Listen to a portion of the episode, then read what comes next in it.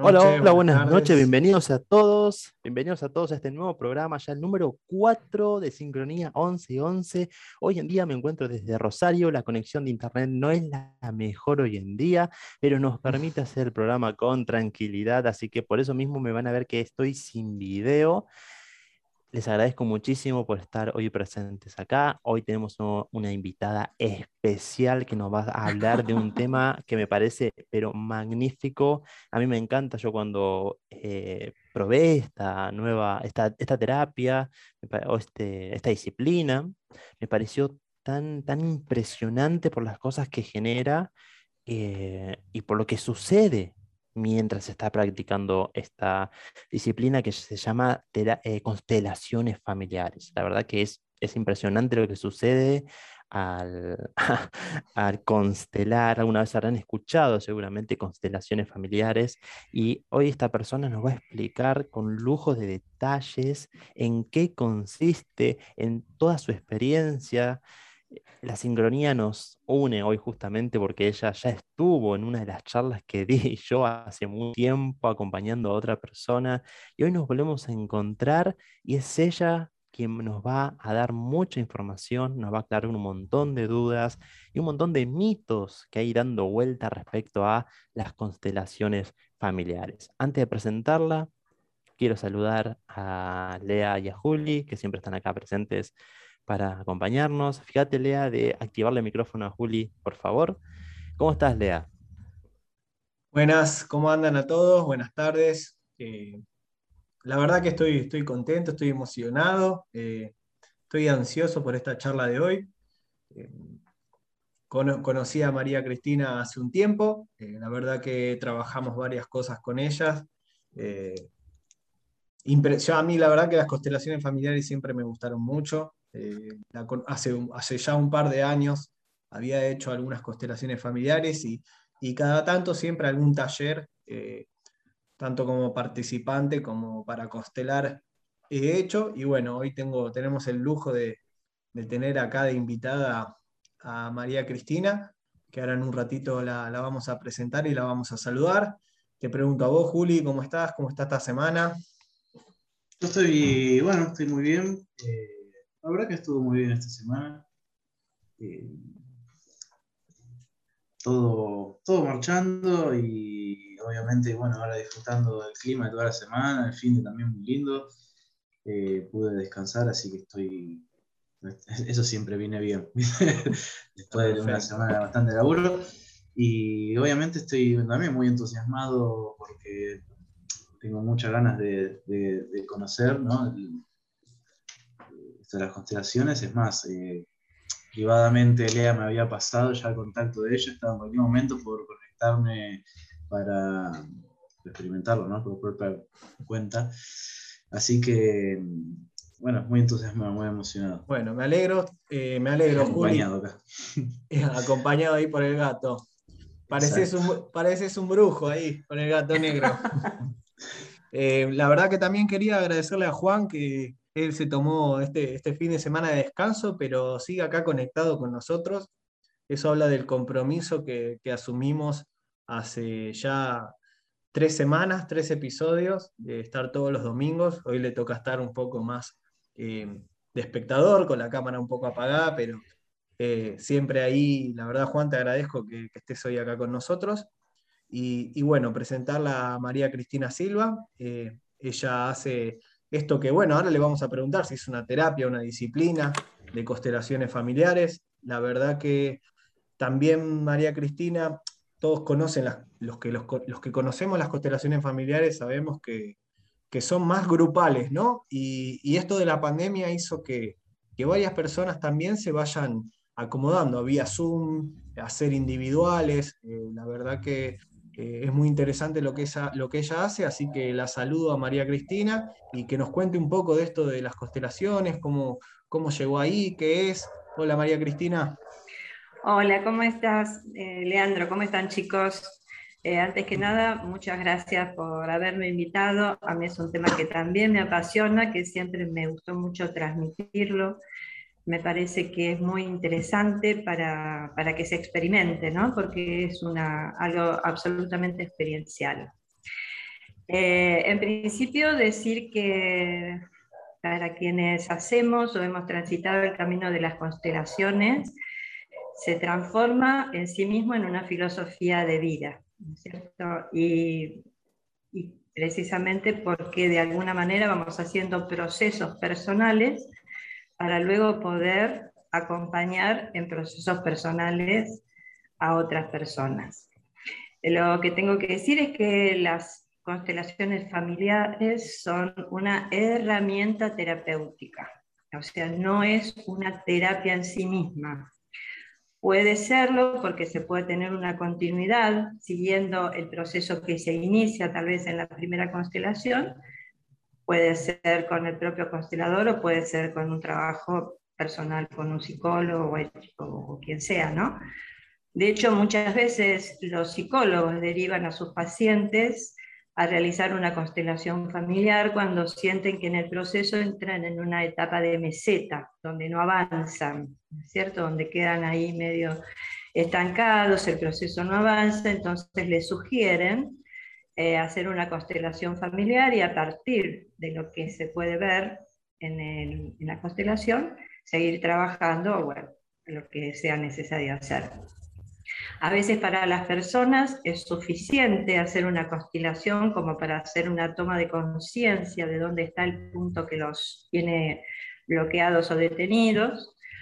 Para otras es el inicio de un proceso. De todas maneras, siempre todo eso va siendo un proceso muy interno, ¿no? o sea, un proceso que se inicia a partir de lo que se ve. ¿Por qué decimos esto? Porque normalmente acerca de lo que nos pasa, todos tenemos un relato que nos hacemos, algo que nos contamos, ¿no es cierto? O sea, esto seguramente me pasa por esto y aquello, y porque este tiene la culpa de esto, esto tiene la culpa del otro, y entonces yo estoy acá. Bueno, precisamente eh, la constelación normalmente viene a romper de alguna manera ese relato, ¿no? Eh, donde uno puede ir más hacia otro lugar y ver dónde está eh, detenido. Em, eh, ¿Cómo, ¿Cómo, arrancaste vos, Cristina, en este mundo de las constelaciones? ¿Cómo, ¿Cómo, las conociste? Mira, las conocí a través, siempre las conoces a través de alguien que ha participado y la verdad que para mí fue algo tan sorprendente porque solo, o sea, yo siempre digo, ¿no? Ir a un taller de constelaciones es primero es ir y ver, realmente sorprende y mucho como que no te crees lo que pasa. Entonces la segunda vez que vas es decir, bueno, seguramente te eligen como representante, después vamos a explicar bien de qué se trata, y ahí cuando estás como representante realmente eh, son tantas las cosas que te suceden que vos decís, ¿qué es esto? ¿No? O sea, ¿por qué sucede? ¿no? Eh, y cómo el representante va manifestando lo que le pasa y realmente experimenta eh, todas las sensaciones desde lo corporal y emocional de aquel a quien está representando, ¿no? sin siquiera conocer de quién se trata.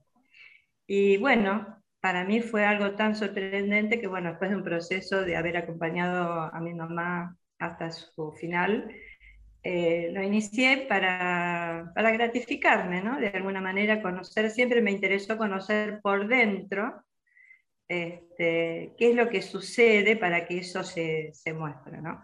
De hecho, también me pasó, yo soy instructora de yoga, lo, inicié mi práctica de yoga como practicante en un momento crítico de mi vida, y fue tan bueno el resultado que cuando terminé ese proceso dijo, bueno, ahora voy a estudiar yo a ver qué es lo que tiene la disciplina para producir en una persona los cambios que yo experimenté. en el aplique, en la enseñanza. Está... Exactamente, exactamente. O sea, algo hay, y bueno, siempre después me interesa conocer por dentro, más que seguir participando de afuera.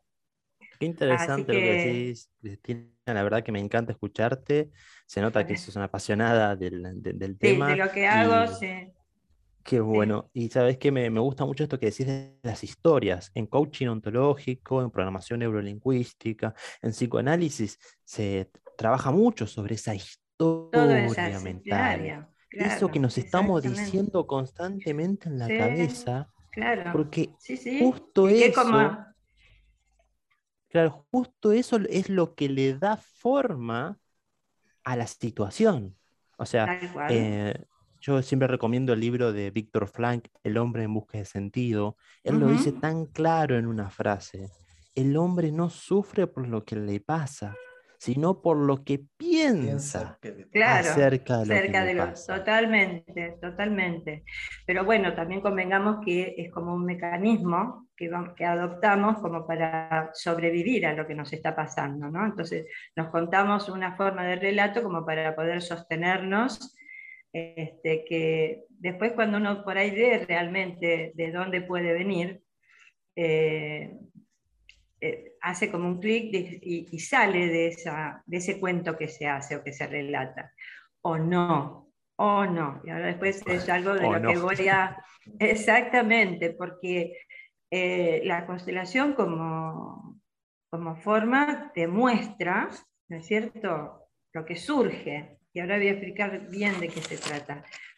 Y el consultante puede tomar eso que ve para iniciar un proceso transformador o decir, no, esto no tiene que ver conmigo y sigo en la mía. Pero eso ya no va a depender del terapeuta o de quien lo lleve a cabo, ¿no es cierto? Sino va a ser qué hace el consultante, creo que como en todas las disciplinas, con eso que ve.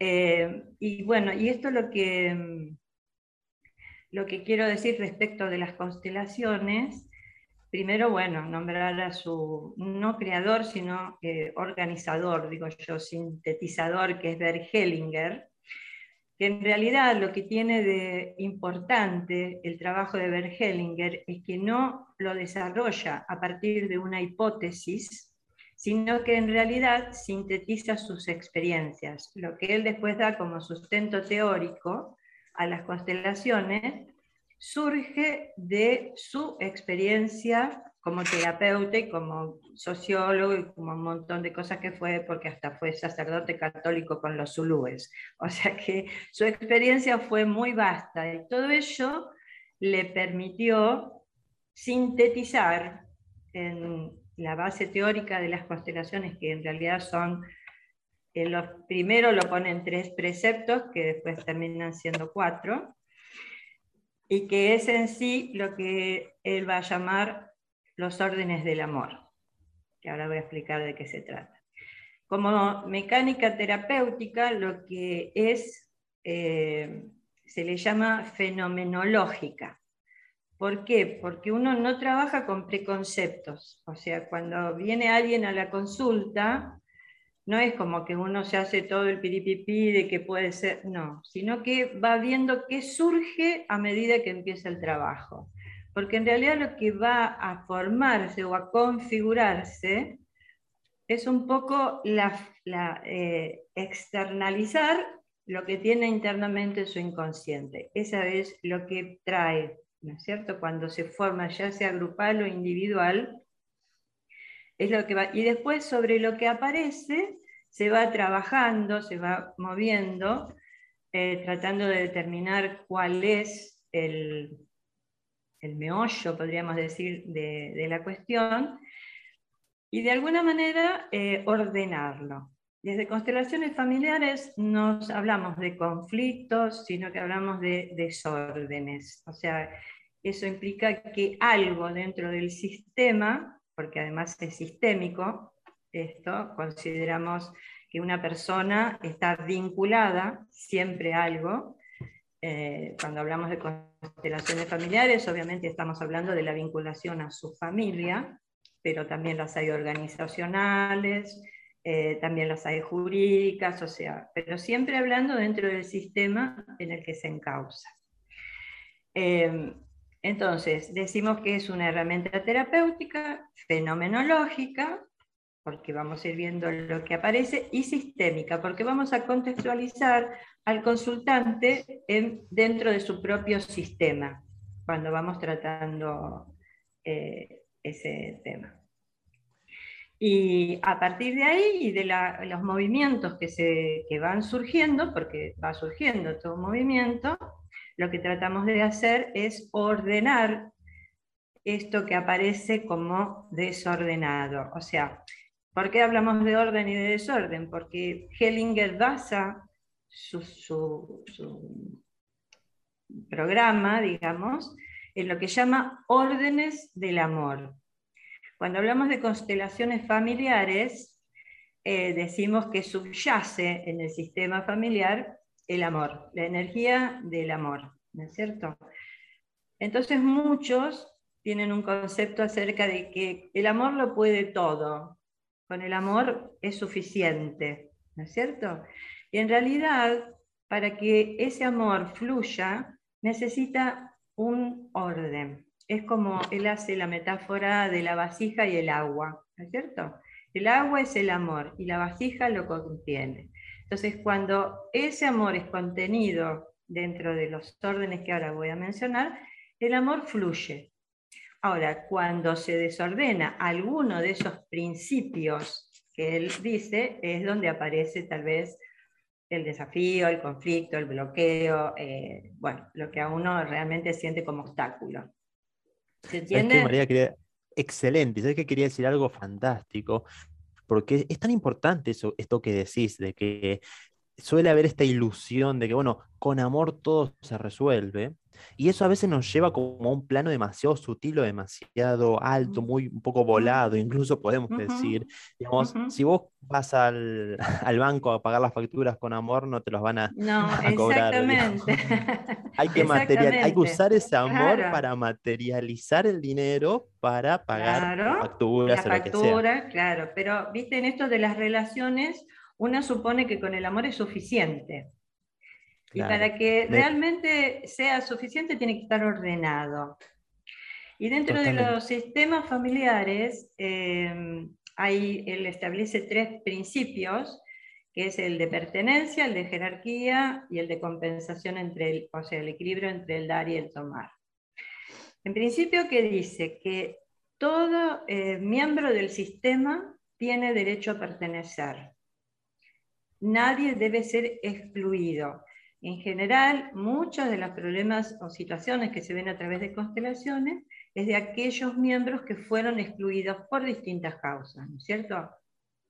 Tal vez, o sea, dependiendo de los principios o conceptos morales, que es tener, eh, no sé, algún tío que mató o que robó, bueno, lo excluimos, ese no nos pertenece. No, todos tienen que estar porque para eh, la conciencia del sistema es importante que todos estén.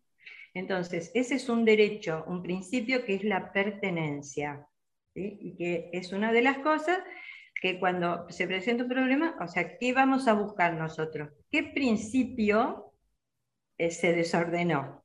Entonces, vamos a ver si es la pertenencia o vamos a ver eh, si está dentro de las jerarquías, o sea, otro de los principios que dice Hellinger es el que llega primero tiene prioridad sobre los siguientes. Entonces, eh, pongamos el caso de padres e hijos. Los que llegaron primero son los padres, o sea, tienen prioridad sobre los hijos. Hablamos de una pareja e hijos.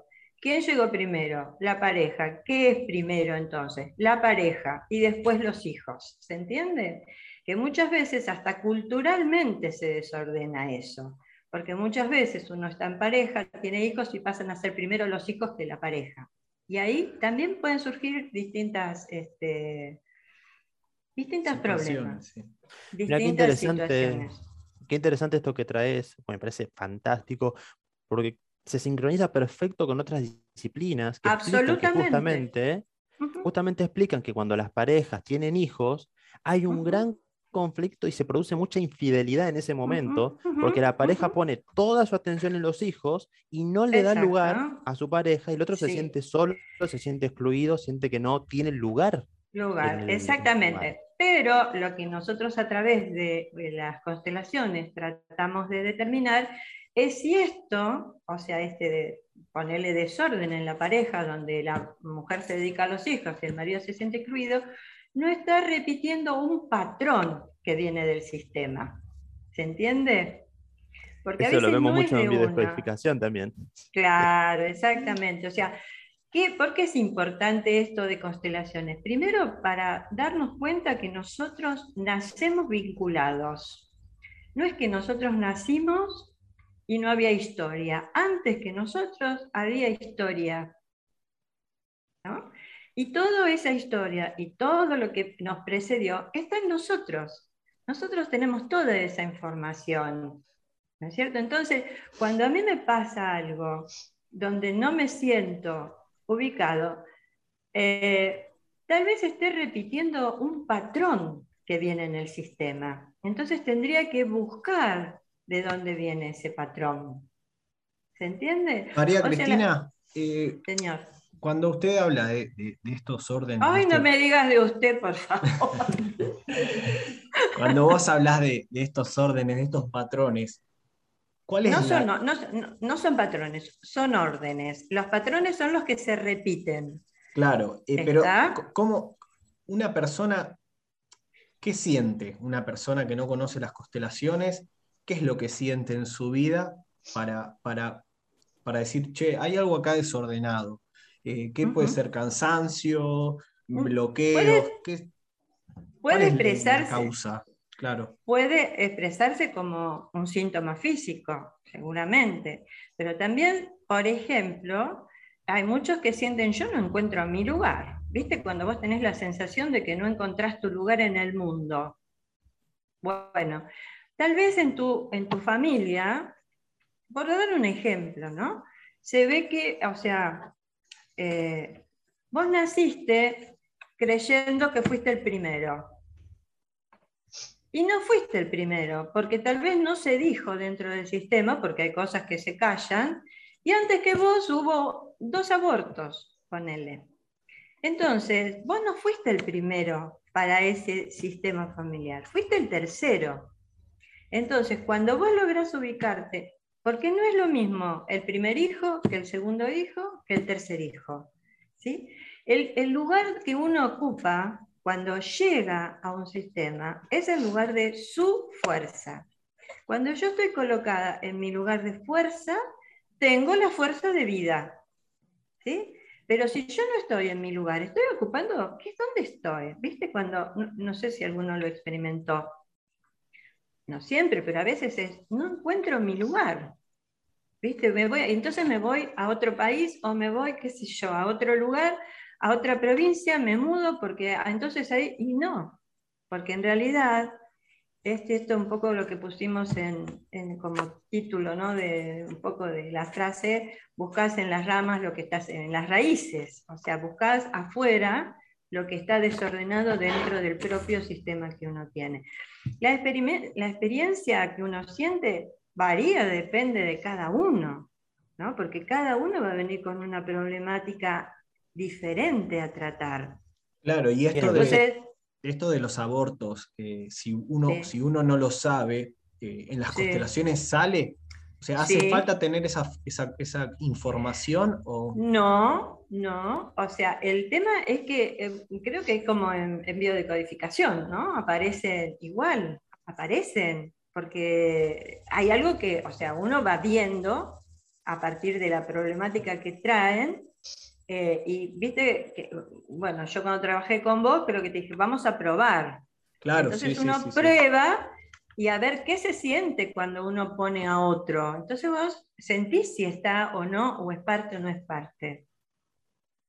Y ahí este, te das cuenta porque entonces y seguramente después, cuando tengas, tenés una charla con mamá o con alguien del sistema, lo que sea, te dice, sí, yo hice un aborto. Pero como son cosas que se mantienen en secreto, como son cosas que a veces se sienten como vergonzantes, se callan. Pero el hecho de que se callen no quiere decir que esa energía no esté ahí, necesitando ocupar ese lugar. Y recordemos el precepto o el principio de la pertenencia. Todos los que forman parte del sistema tienen derecho a pertenecer. ¿Sí? O sea, nosotros no podemos excluir a nadie. Obviamente que lo hacemos muchas veces desde la propia ignorancia, porque inclusive uno muchas veces pregunta a, las mujeres y te dice, no, yo este, tuve dos abortos y, tengo dos hijos. y, la gente le pregunta, ¿cuántos hijos tenés? Dos. No, tenés cuatro dos vivos y dos no. ¿Entendés? Pero es como entra en la conciencia. Como entra en la conciencia que yo fui mamá de tantos hijos, no de dos porque están vivos. Y eso es muy importante traerlo. Yo, eh, algo en lo que voy a insistir, eh, y lo digo siempre en los talleres y con los individuos, acá nadie está para juzgar a nadie.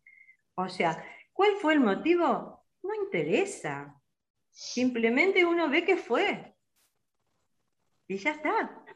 ¿Cómo hago?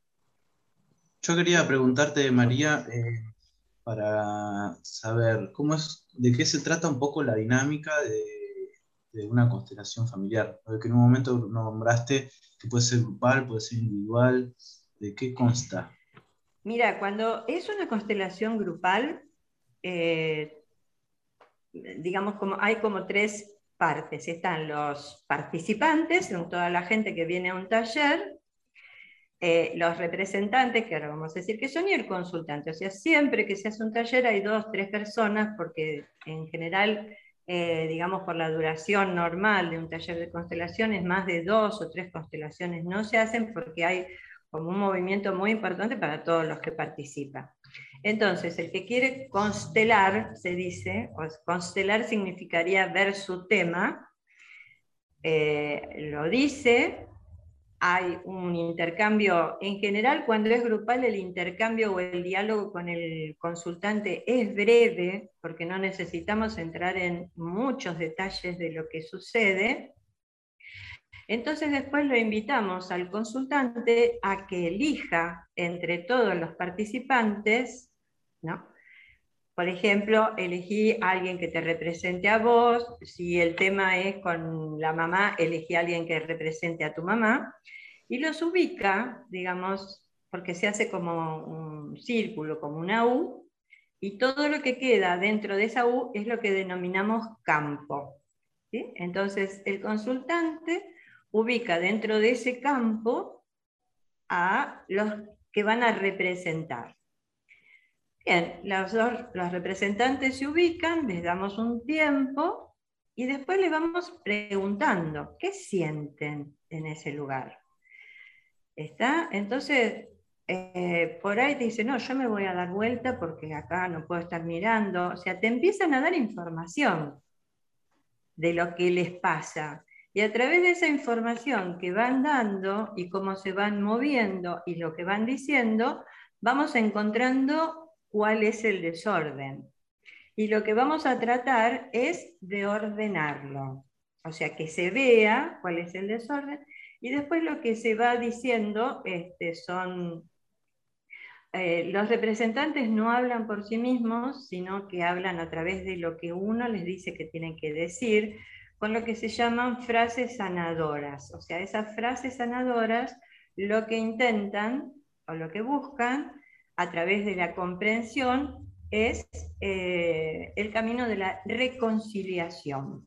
O sea, lo que siempre se busca es ordenar a través de reconciliarse con lo sucedido. ¿Se entiende? Sí, sí, a mí. Entiende perfecto. Y quería hacer dos, dos, cositas, quería decir. La primera que es impresionante cómo sale esta información que estás diciendo. Yo recuerdo casos en los cuales he visto que hay gente que consteló, eh, justamente que decían, pero yo no tuve abortos, yo no los hice, no los hice, no los hice. Pero está y después se dio cuenta que el aborto había sido natural. O sea, espontáneo, ¿sí? Exactamente, y, salió como una menstruación eh, normal, la persona no lo sabía. No, ni siquiera estaba enterado. Sí, salió. Exactamente, y cuando, cuando consteló salió y ahí se le ordenó todo. Oh, y la segunda es que eso que dijiste recién, yo cuando me acuerdo que estuve participando y se forma el círculo, yo, yo un poco escéptico, fui como, bueno, probando cosas nuevas, y sinceramente de repente es como si una energía te, tomara, entre comillas, pero no, no es que te toma, es como que sentís algo diferente y empezás a interactuar con las otras personas sin saber qué pasa, qué sucede, y sentís rechazo, sentís atracción, sentís... Eh, sentís sueño a veces. Sueño, cansancio, de todo. Sí, eh, sí. Inclusive lo que se dice es que todos trabajan, porque generalmente, y no lo vamos a llamar casualidad, los que vienen al taller, exacto, los que vienen al taller tienen algo en común o algún con lo que se constela. Con lo cual también es una información para ellos, aun cuando no sean representantes. Simplemente el ver lo que sucede, el intercambio, todo lo que va pasando, hay algo que los afecta también. Por eso Como todos, tenemos el mismo problema, ¿no? Todos, tenemos los mismos problemas. Y aparte, ponele, ¿cuántas veces sucede que yo vengo porque tengo problemas con mi papá? Eh, ponele, dice el consultante. Y va y elige como representante del padre a alguien que tiene problemas, con, el padre, ¿no? O sea, es como, y dice, ah, ¿viste? ¿Cómo puede ser? Bueno, es. Sí, a mí me ha pasado de, gente que, que, no puede superar un duelo, por ejemplo, una pérdida, y que cuando eligen a la persona para que represente al padre, a la madre, al abuelo que falleció, el, representante se queda dormido ahí, se acuesta y se queda como dormido. Eh, es más, hay algo, hay algo que es muy curioso también, porque desde este lugar también uno dice que hay que dejar a los muertos descansar en paz, ¿no es cierto? Y a veces, cuando sigue habiendo mucho reclamo, o es como, o la persona, no sé, pónganle que se murió el esposo y la esposa queda sumida en un dolor profundo, realmente el, muerto no, no descansa. Entonces, cuando se puede hacer esa resolución de duelo, es increíble, pero el representante del muerto cierra los ojos, porque mientras los tiene abiertos no tiene paz. Y cuando se puede ver y solucionar eso, eh, es sorprendente cómo cierra Esas son, los ojos son las claves, ¿no? Que vos tenés, esas son las claves como Sí, son todas cosas, exactamente, de cómo va el curso. A mí no me interesa porque inclusive muchas veces vos decís, ¿cómo te sentís? No, a mí me parece que él, que... no, no, eso es de la cabeza, porque hay mucho, mm, mucho tema que uno maneja desde la cabeza y nosotros lo que nos interesa saber es qué sienten. Siento frío, siento calor, siento tristeza, siento angustia, eso es. No lo que pienso acerca de, sino que estoy sintiendo tanto cuando se hace grupal como cuando se hace algo individual, ¿no? En la individual, a diferencia de la grupal, el consultante va a ser el que represente a todos, de alguna manera. Entonces, por eso es muy es necesario que se conecten con el sentir, porque ahí es donde está la información, cuando dicen lo que sienten. ¿Y tiene la misma eficacia hacer una, individual que una grupal? Sí, tiene la misma eficacia, vuelvo a decir, eh, eh, dependiendo del consultante. O sea, eh, es como que uno muestra, hace el trabajo y te muestra. Ahora, que el consultante tome eso para iniciar su propio proceso, que puede ser con herramientas propias o buscando una ayuda terapéutica, es otra cosa. ¿Se entiende? o sea, el resultado depende de cómo el consultante tome el resultado de la constelación. Y ahí eh, se inicia un proceso que a veces se detiene, o sea, eh, la base, bueno, cuando uno inicia o da cursos o talleres acerca de esto, la base siempre pasa desde nuestro, primer, desde nuestro origen, que son los padres, ¿no es cierto? Entonces, yo siempre digo, dependiendo de cómo salí de la relación con mis padres, ¿no? es cómo voy a encaminar mi propia vida. Y pasa a veces que yo he escuchado personas que, que sale algo ahí en la constelación con el padre y me dicen, no, pero yo tuve una relación perfecta con mi papá. No, mi papá siempre fue, fue muy bueno conmigo. Igual a veces eso también genera un, desorden, ¿no? Y, y, si sale, algo habrá. Pero eso se va resolviendo en, en, la forma en que el constelador o el que interviene va haciendo dialogar, por ejemplo, a la hija con el padre.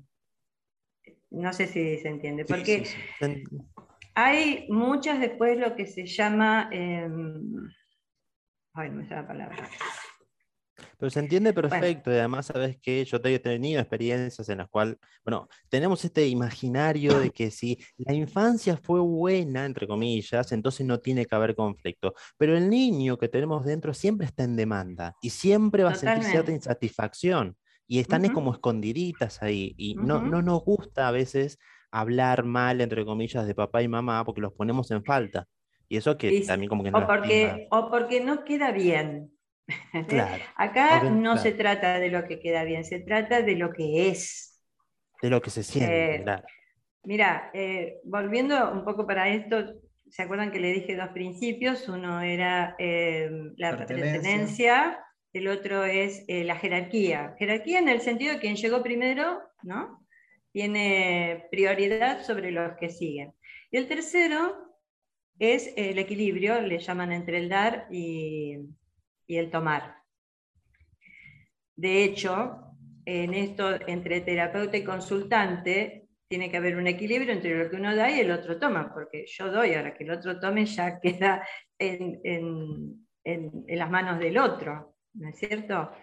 Y en el tema con, con los padres y los hijos, o sea, el equilibrio eh, en las relaciones es, es mientras son una relación de iguales. Por ejemplo, en la pareja. La pareja, el equilibrio tiene que ser perfecto entre el dar y el tomar para que esa relación funcione. Porque muchas veces hay quien da de más, ¿no es cierto? Y el otro no tiene por ahí para devolver en la misma posibilidad. Quiero que se entienda ese concepto, ¿no? O sea, porque hay gente que tiene mucho para dar, porque, y el otro por ahí viene de un lugar donde no recibió tanto, entonces no sabe cómo. Ejemplo, una persona que es muy efusiva, muy cariñosa y, brinda toda esa afectividad, y el otro eh, lo toma, sí, pero no sabe cómo devolverlo, porque tal vez viene de un sistema donde la afectividad no estaba presente, ¿no?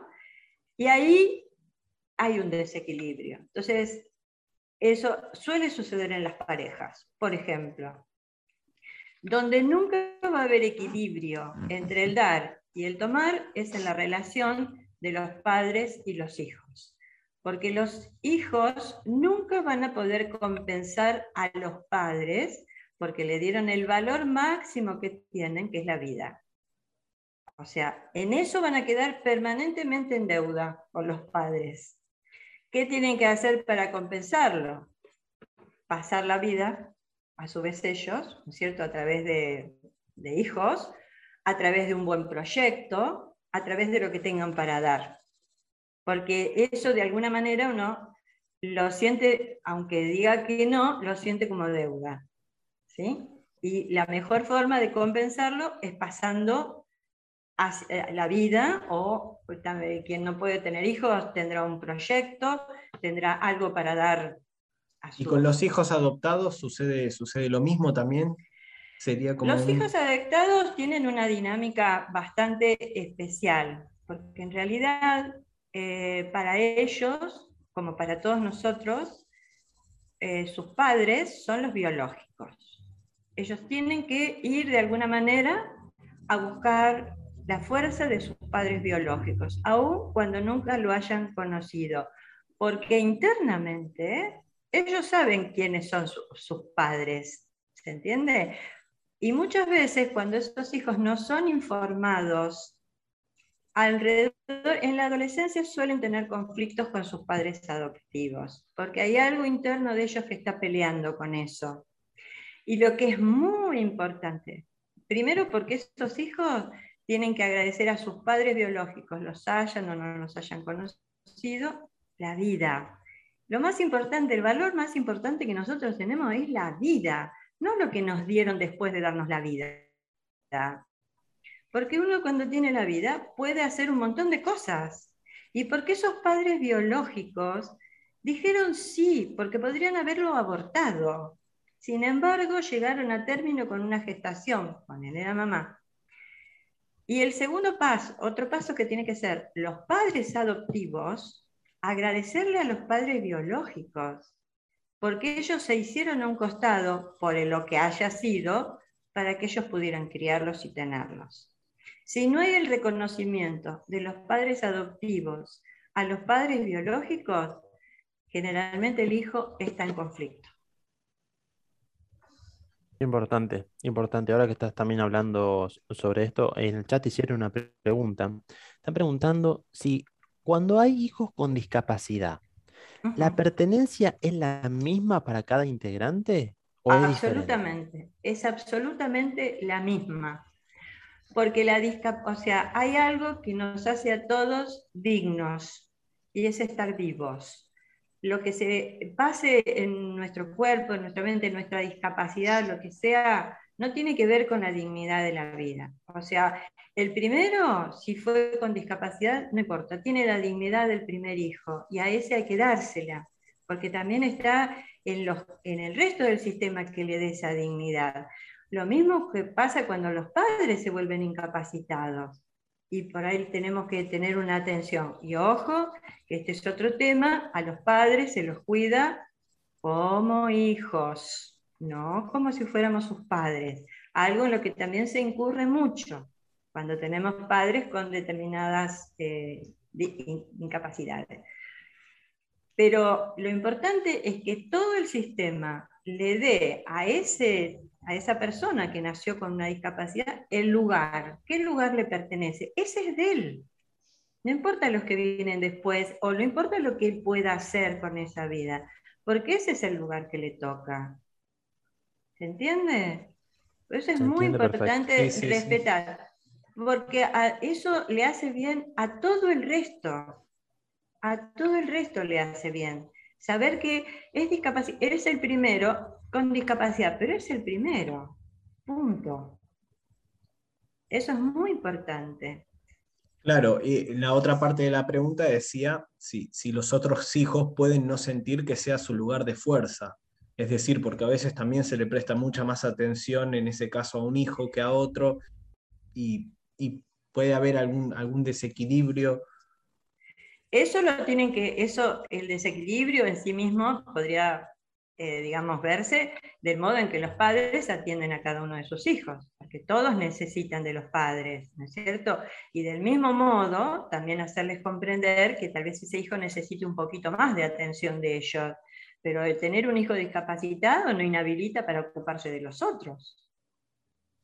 Excelente. ¿Sabes que dijiste una palabra que me parece fundamental? Esto que muchas veces creo que los padres se olvidan, que es de hablar con sus hijos, de explicarles la situación. Y yo lo digo como lugar de hijo, que eh, yo sentí mucho esa falta de explicación de ciertas circunstancias y cosas que se estaban viviendo, y que si tan solo hubiera tenido esa explicación, yo, yo hubiera estado mucho más tranquilo. Pero la falta de no entender es lo que termina generando el conflicto.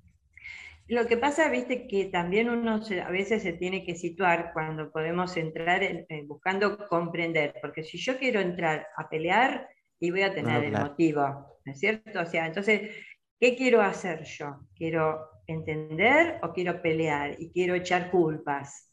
¿Eh? Porque vos le diste más bolilla. ¿eh? Claro, claro, claro. O sea, también depende de la actitud, como, porque también hay que comprender qué pasa con esos padres. ¿No? O sea, en un determinado momento, por supuesto que el niño va a quedar con una herida, sí, la va, la va a tener, pero cuando se es mayor, digamos, es el ese, ese ya mayor el que tiene que ir a rescatar a ese niño y decirle, bueno, hay que comprender por qué papá y mamá estaban metidos en esto. ¿Se entiende? E, eh, pero son procesos. Claro, son procesos que uno tiene que hacer. Lo que no puede ser es que un adulto siga reprochándole a los padres que no lo atendieron como lo atendieron al hijo discapacitado. Ese es el tema. Totalmente. Porque ahí sí que nos empantanamos. Sí, eso lo trabajamos mucho siempre en las actividades que doy. Eh, yo mismo lo viví porque yo, tuve ese pasado de decirle, vos no estuviste, mi papá, que se ¿Quién? Oh, pero todos. ¿Quién no? ¿Quién no? ¿Quién no? Es tan liberador ponerse en el otro lugar y entenderlo. Sí, y mochilas de encima, pero un montón. Totalmente. Por eso es tan interesante eh, darse cuenta de que uno, la historia no empieza cuando uno nace. Nosotros venimos a meternos en una historia, ¿no es cierto? Donde nuestros padres han tenido vidas, han sido niños, han pasado sus cosas, nuestros abuelos, todos.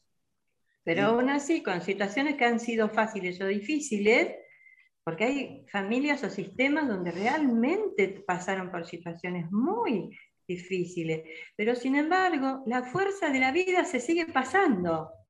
No sé si se entiende. Sí, sí, sí. Eso es lo vital. Eso. es lo vital, que aún a pesar de las situaciones, pensemos en los inmigrantes, pensemos eh, en los que han participado de guerra, o sea, todo eso queda. Y toda esa información, si nuestros ancestros han estado ahí, también está en nosotros. Entonces, tenemos que aprender a mirar hacia atrás, ¿no es cierto?, para poder entender qué pasó. No con el dedito acusador, sino qué pasó. ¿Qué le pasó a esa abuela o ese abuelo que vinieron como inmigrantes y eran fríos como un mármol?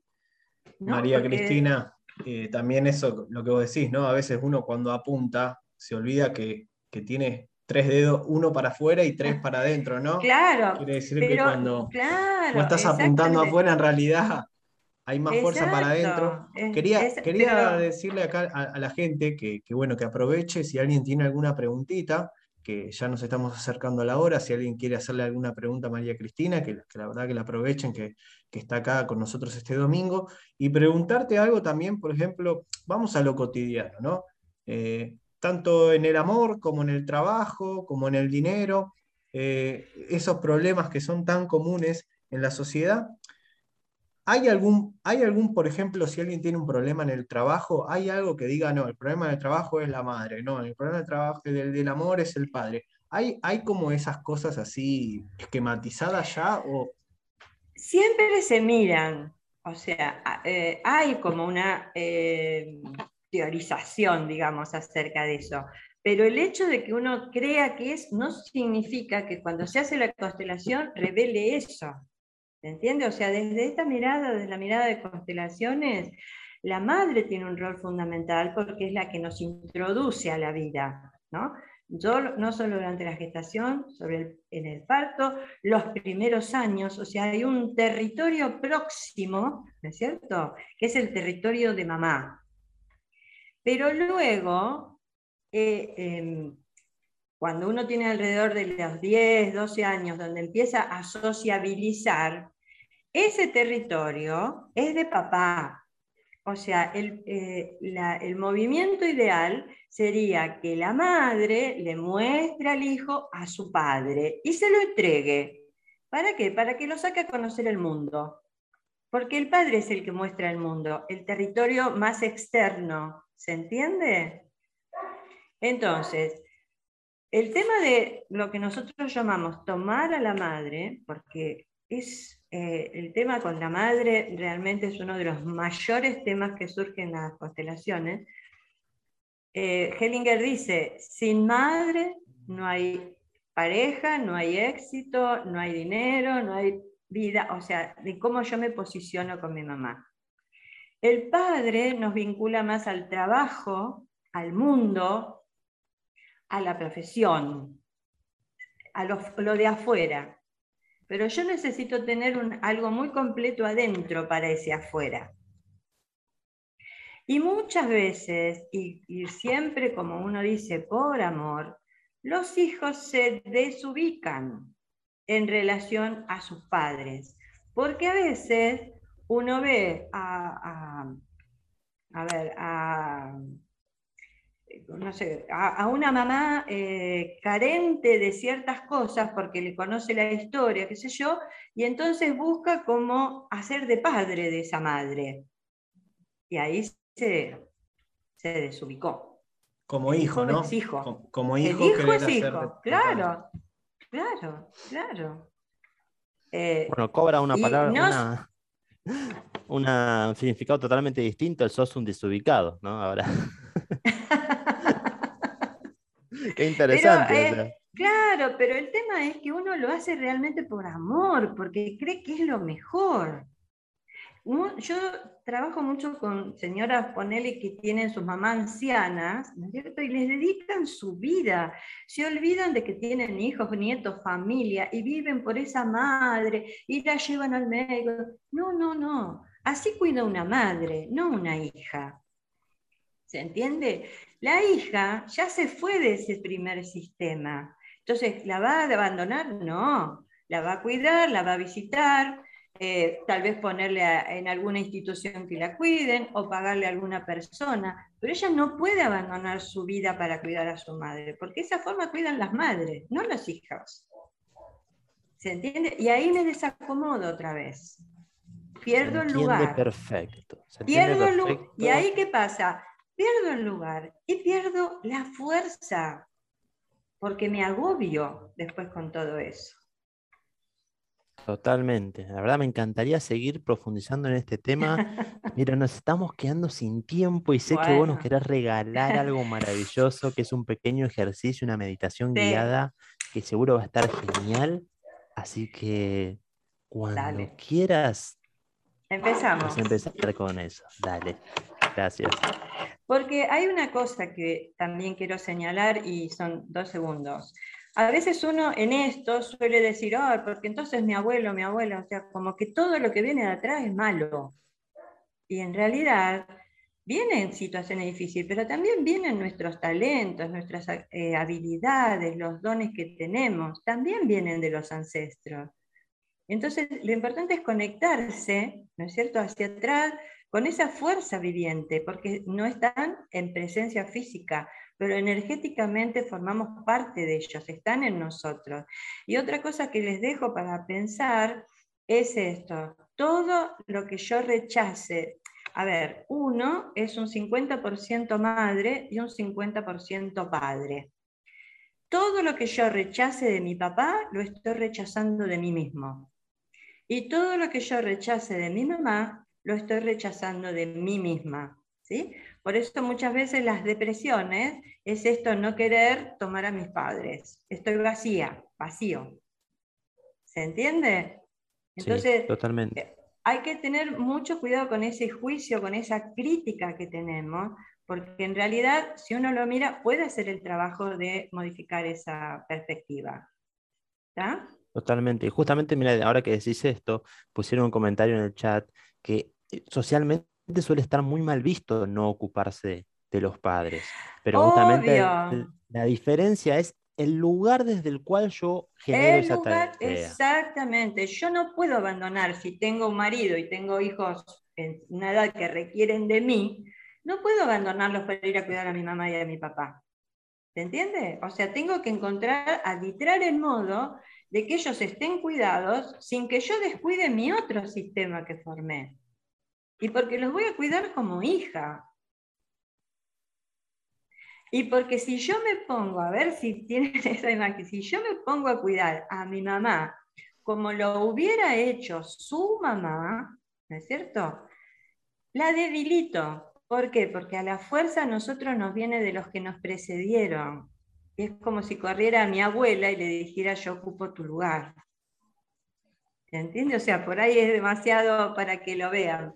Claro, sí, sí. A ver, estás dejando el la puerta abierta, estás dejando la puerta abierta para, una próxima charla en un futuro, que bueno, encantado de que vengas y de que, de que también profundicemos un poco esto, porque vos dejás acá justo en esta parte eh, el, tomar a los padres y empiezan a surgir un montón, un montón de, cosas y de dudas. Claro, porque la sí, eh, claro, seguro. Eh, sí, es el, a veces nos lleva la vida tomar a los padres. ¿eh? O sea, yo tenía mi, profesor que decía, los padres hay que tomarlos como las pastillas, todos los días, dos veces por día. O sea, hace como remedio hay que tomar a los padres.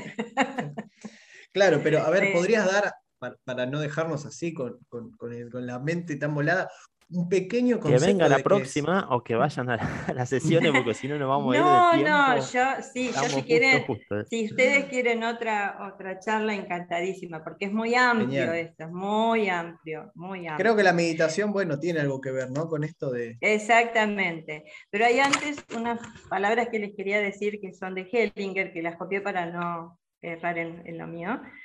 Y él decía, a veces pensamos que la vida nos pertenece o que podemos hacer con ella lo que queramos. Probablemente es más cierto lo contrario. Nosotros somos los que pertenecemos a la vida. Que querámoslo o no, tiene sus reglas, llenando de dicha a quien humildemente recoge todo de quienes le precedieron, reconoce a todos su lugar y se abre a intercambiar y a transmitir lo recibido. ¿Entendió? Genial. Sí, sí, sí. bueno, ahora sí. Arrancamos. Arranquemos. Bueno, entonces les voy a pedir eh, que se sienten cómodos, que suelten el cuerpo donde están, que cierren un momentito los ojos.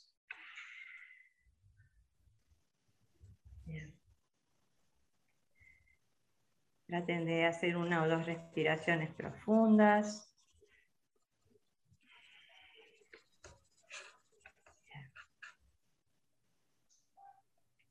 Y ahora les voy a hablar como si estuviera hablándole a cada uno en particular. Te pido que visualices a tu mamá a tu lado izquierdo, justo detrás de ti. Siente la energía de tu madre a tu lado.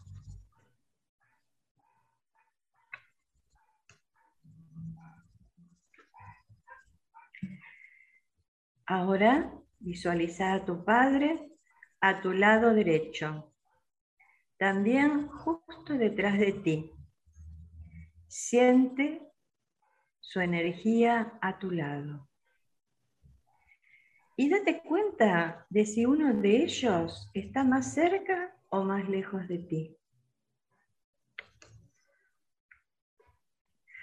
Hacete consciente de qué es lo que ocurre en tu cuerpo a nivel de sensaciones, emociones y sentimientos mientras tienes a tus padres a tu lado.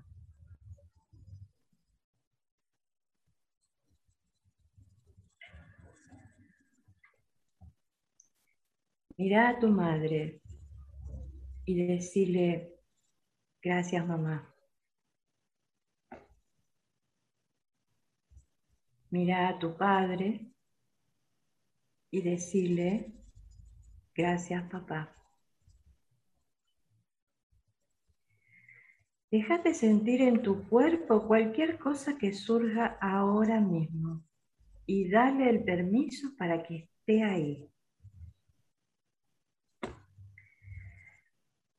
Siente gratitud hacia tus padres, ambos igual de importantes para tu existencia. Estás compuesto, compuesta de ellos. Ahora visualiza a tus abuelos maternos detrás de tu madre y di a cada uno de ellos gracias. Visualiza a tus abuelos paternos detrás de tu padre y decirle también a cada uno de ellos, gracias. Sentí como forman parte de vos. Estás también compuesta de ellos. Y ahora podés visualizar detrás de cada uno de ellos a sus dos padres y detrás de cada uno de estos a sus dos padres. Así, de forma infinita, visualiza muchísimos ancestros detrás de ti. Siente como todos ellos son parte de vos y están presentes de alguna manera en cualquier cosa que hagas en esta vida. Todos ellos han sido igual de importantes para tu existencia. Sentir el efecto en tu cuerpo de darte cuenta de esto.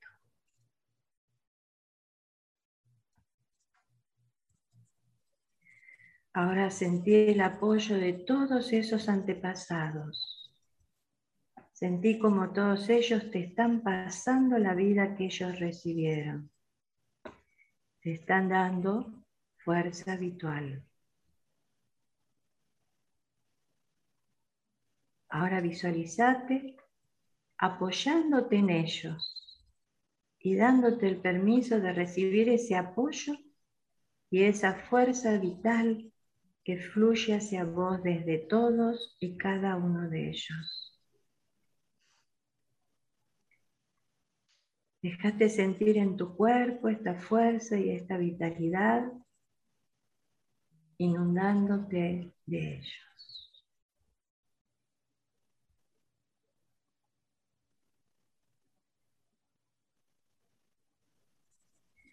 Y cuando lo sientas a tu propio ritmo, puedes ir abriendo los ojos.